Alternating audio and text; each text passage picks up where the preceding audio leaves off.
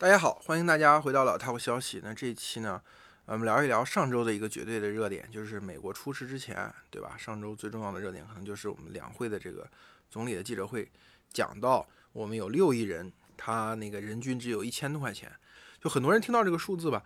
第一反应就是怎么可能中国还有这么多人，就是每月只有一千多块钱？因为社交网络上老是说什么快递员、呃外卖员、滴滴司机。对吧？一个月挣多少多少钱？建筑工人一个月挣多少多少钱？让大家觉得呢，好像中国人一个月不挣个四五千块钱，就好像没有人权一样。那实际上，嗯，这种声音呢，就是过分乐观，或者说就是因为根据自己身边的信息做了过滤之后，把它推到全国。对，但是也有另外一种声音，就是说中国发展经济这么多年，怎么还有这么大一个群体呢？收入就这么点儿？呃，用这个来否定，比如说这些年经济发展的意义，呃，我觉得这两种声音都不可取。我们先说头一种这种这种声音吧，就是说，呃，他们可能会觉得这六亿人可能只统计的所谓的未成年人，嗯，老人，反正就各种弱势群体或者只有农村人，实际上并不是。首先说农村吧，在农村，呃，人均一千多块钱这个事儿，它不是一个。呃，所谓的弱势群体，或者说后进，或者说那这个生活不太好的家庭才会有的现象，它是个普遍现象。就我们举个简单例子，家里面两个主力的劳动力，一个月挣两三千块钱，你平均算到每个头上，上面两个老老人，下面两个孩子，就是也就人均一千多块钱。这还是说双方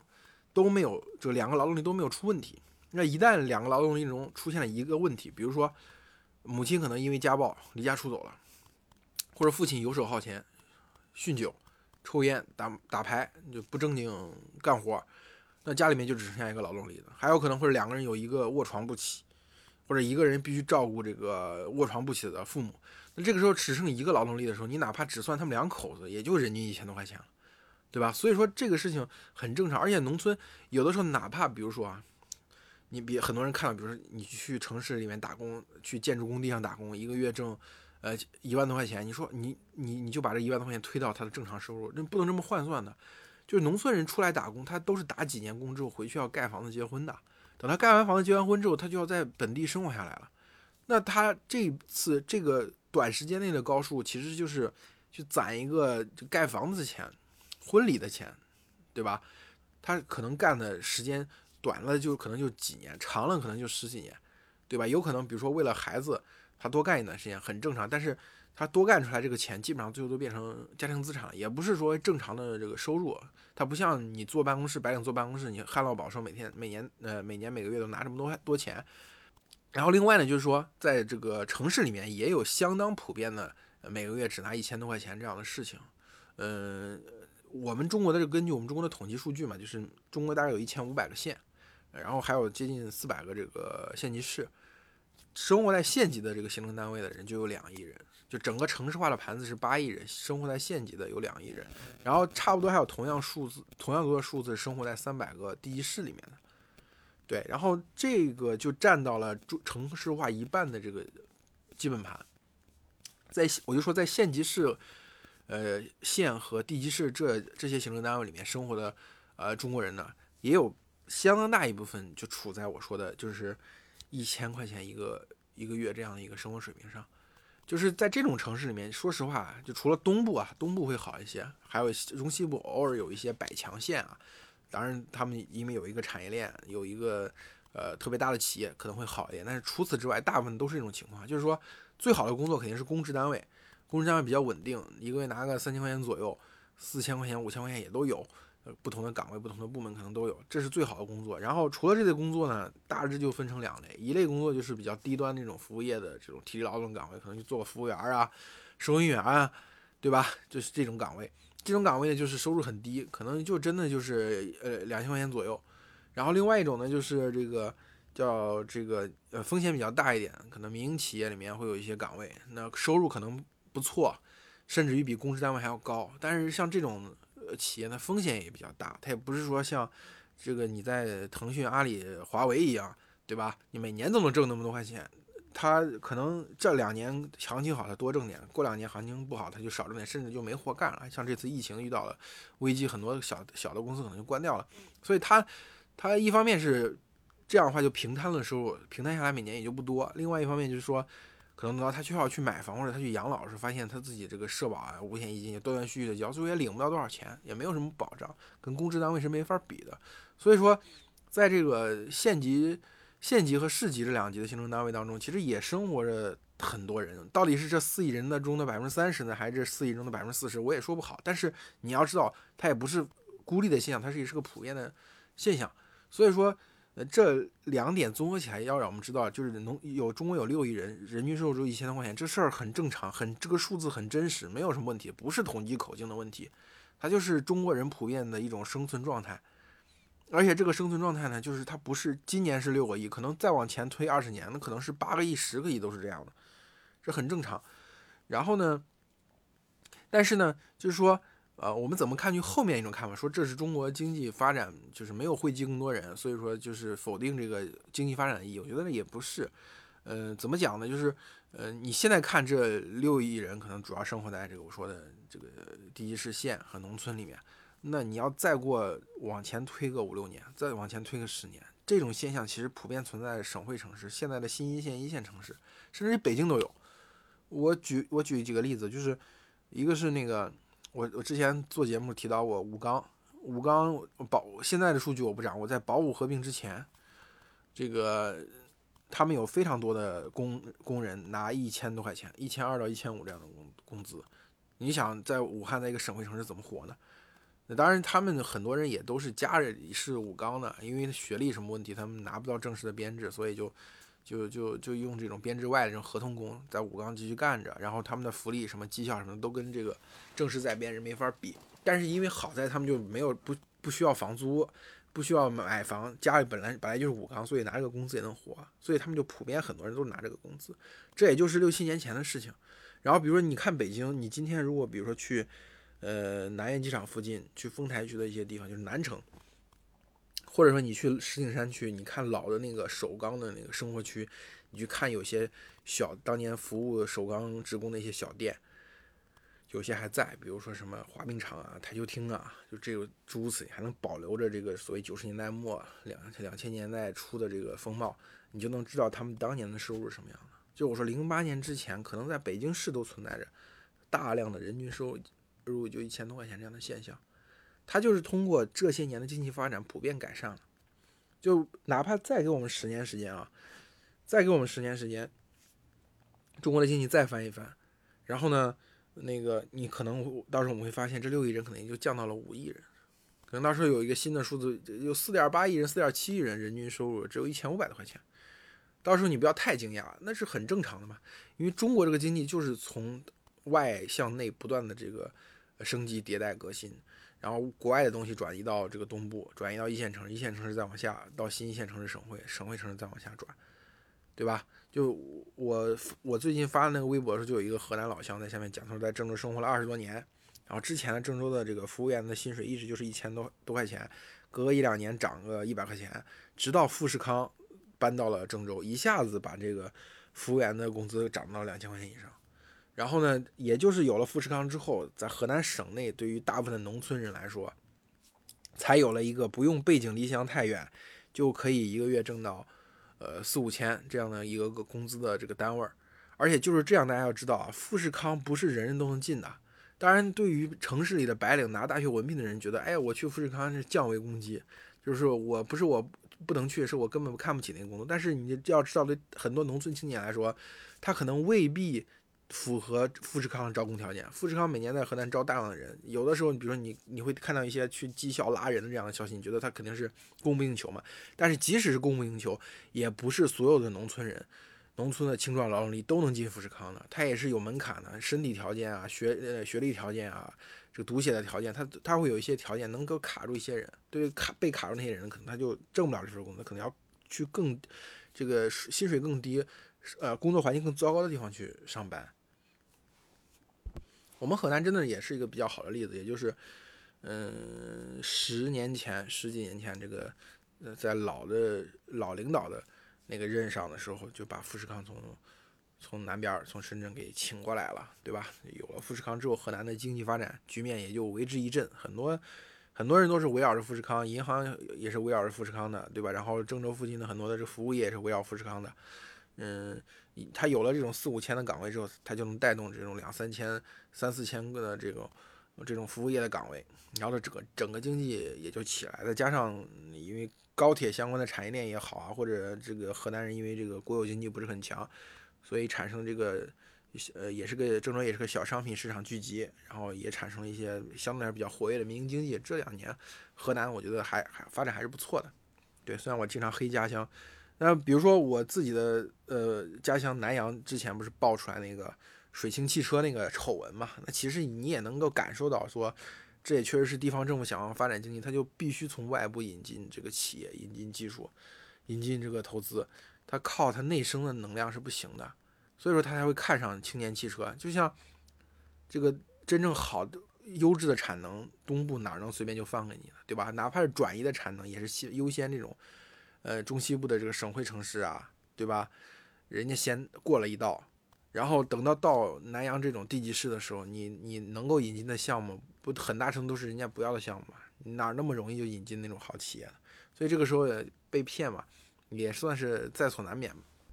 所以最后可以给个结论，就是说，你可以把中国的这个中国人的收入结构，把它看作一一一一只碗，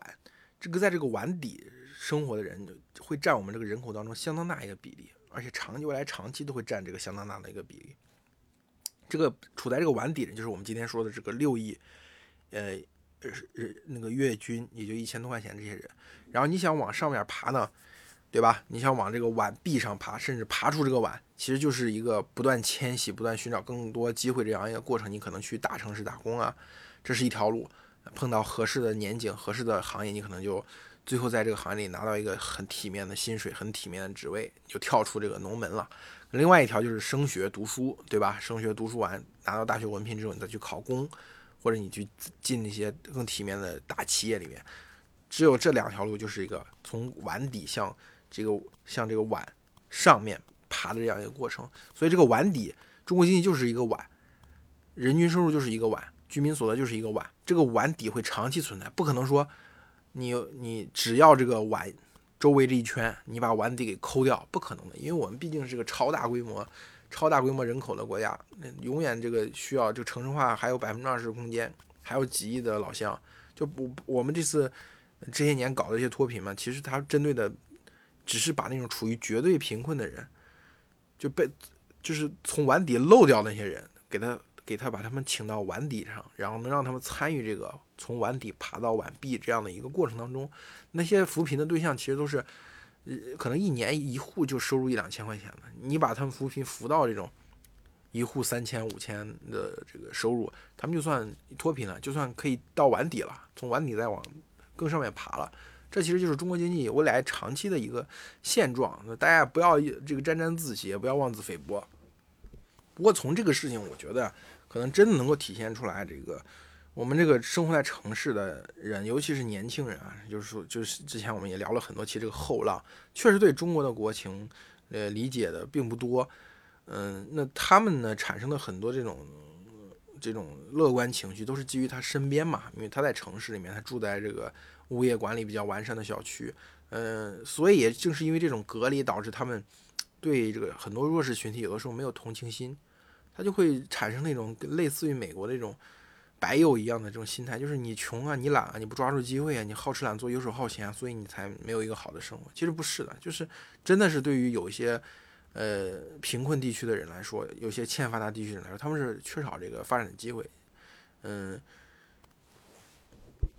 我们要知道，我们这个社会当中存在一个非常结构性的不平等的问题，就是我们这个城乡二元结构，虽然从一些法律上来讲。是被移除了，比如说我们这些年，嗯，一个中国人获得一个比较大的自由，就是说这个迁徙的自由，对吧？你比如说你有这个大专，甚至有些城市有中专文凭，你确实可以全国范围内到处把户口落到城市里面，在这个城市里面买房，你就上楼了，你就从农民的身份变成这个城市的人身份。但是你要知道，这个事情它是有门槛的，对吧？比如你在这个工作要城市要工作多长时间，你要交多长时间社保，比如你至少最起码最起码得有个中专以上文凭。对吧？或者有个职业职业资格证书，这些东西你看起来就是从城市的人，从后浪小后浪的角度来看，这好像都不是门槛。但实际上你从底往上看，你会发现这都是门槛。至少学历的问题，就可能筛掉百分之七十人没有这样一个中专以上文凭了，这很正常，在中国。有的时候，所以有的时候不要用那种，嗯，就把这些这种不平等当做理所当然。就是我们知道，当然有出一些现实问题，有时候必须这个两条腿走路，对吧？我们走一步看一步。但是你要深刻的认识到这个不平等的存在，尤其是像这次两会提到的说，嗯，农民要给农民发养老金，你看有多少城市的人就反对，就觉得这个事儿，那你因为也没有到，也没有说到说是给这个农民要发多少养老金嘛，也就是提一下这个事儿。哪怕可能农民到最后拿到养老金，像现在就可能只有七八十块钱，未来可能给他们发三五百块钱，对吧？这个至少是一个进步嘛。但是很多人一听到这个概念就反感，说这个钱从哪里来？这有的时候真的是我们对于城乡二元结构的这个不平等时间太久了，反而就认为它是理所应当的了。我觉得这个是这个心态是要改一改的。像这个中国农村的问题，有的时候真的是农村这个地方啊。它本质上，农村这个地方，它的这个生产要素啊，就不是自由流通的，所以导致啊，嗯，外面的资金想进来的时候，它的风险很大。然后城这个农村人想把自己的资金变现，然后去城市里面寻找更好的机会也不行。那最核心的一个问题，可能就是比如说土地问题，农民是没办法把自己土地问题在自由市场上交易的，他可以把这个土地拆通过拆迁卖给国家，也就是一锤子买卖。但是他们比如说像像城市卖掉房子一样卖掉自己的土地，这个就不行。为什么？这个土地它没有一个自由流通的市场，没有流通自由流通的市场，就只有只靠拆迁这一个渠道。就是怎么讲？拆迁这个事情本质上就是在农村低价拿的土地，然后在城市里面高价卖。但是农民是没办法这个土地直接卖，直接获得收益的。这是我们土地制度的一个特点。然后另外一方面，比如城市的人想到农村投资，那农村内部也是比较宗族化的。你不是农村自己的人，比如说你在这儿承包个鱼塘，对吧？你在这儿想开个什么店，那你这个往往跟村里人一有什么纠纷，对吧？大像我们之前看到那个大衣哥朱之文，他是这个村里的人，自己有钱了之后，尚且被这个这个这个村民当做这个呃冤大头，你更何况一个外星人、外地人，如果到这个村里面去搞一些产业，赚了一些钱，可能村民一眼红。就把你这个想做的事情给破坏掉了。这也就是我们的城市里面维持秩序、维持这个提供这些公共服务、公共资源，在农村里都没有。包括很多人都没有意识到，比如说你去看东亚其他的国家和地区，他们的这个农民目前来说都已经过得比较舒服了，是是收入甚至比城市人都还高。他们是怎么做到这个农民的彻底的脱贫呢？不是像我们这样，就是从一千一千块钱到三五千块钱这样一个水平。的脱贫不是说我们从一千块钱变到三五千一年的这样一个水平的脱贫，而是说真正意义上跟中产阶级收入一样，甚至比中产阶级收入还高。他们其实都是靠着某种意义上政策的保护。我举个简单的例子，比如说你去可以看看他们韩国的农协啊，包括台湾的农运，他们是怎么搞的。所以在这种国家，基本上来说，嗯，这个农产品的问题都是国家政治的一个一个非常。非常敏感的问题，就一旦比如说说国外农产品要大量的进口，进口到这个国家，基本上都会遇到非常大的阻碍，而且这个这个国家的农产品基本上还会出现这个呃这个农民的一种垄断，他就专供几个特殊品类的这个这个农产品，把它打造成一个全国性的民族品牌，然后它这个品牌呢就值大量的钱。当然我们也有啊，比如说伊利伊利蒙牛这样的乳制品厂。某种程度上也是在走这条路，但是它汇集的人呢，就相对来说比较少，代表性就没有那么强。但是它至少说明了一条路，就是农民想要致富啊，有的时候真的是双重一，一个是他自己手里这个，呃，这个生产的要素要能够流通，能够让他提供给城市。所以说，你看，能够给提供给城市，所有能够提供给城市提供生产要素的，比如说就最典型的就是城中村，它肯定都是富裕的。对吧？你除此之外，你不能直接为这个城市提供或者给城里人提供这个生产要素的，它都是穷的，对不对？然后另外一方面就是这个国家如果出台对于农业的一种保护，对吧？嗯，这个时候呢，因为为什么国家要对这些农民实行保护？在他们的制度底下，因为农民是一个大票仓嘛，因为他们农民和农民的二代，他是一个非常有利的这样一个政治团体，所以他们。一旦你你触动触动他们的利益，可能你在政治上就要吃苦头。但是我们可能并不存在这个直接的关系，所以有的时候农民牺牲了也就牺牲了。所以，比如说像从外国大量进口农产品的事，我们内部也不会有什么反对的意见，就通过了也就通过了，只是提一个方向，也就是一些个人观点。嗯，可能中间细节执行上也有更多，但是我觉得方向一定是首先要给农民提供这个社会保障，然后让农民允许他们去自由出售自己的这个生产要素，也能够让他们居住的地方能够协这个保护城里人从外面进来的投资，然后最后在这个农业这个政产业政策上也对国内的呃农业农产品要有适度的这个这个保护，而这几方面都是。国外都已经做了，我们没有必要摸什么摸着石头过河，就是在人家的方向上去找一条有中国特色的道路，慢慢去实现就行了，好吧？这也是个比较正能量的结尾。那我们这期就到这里，我们下期再见。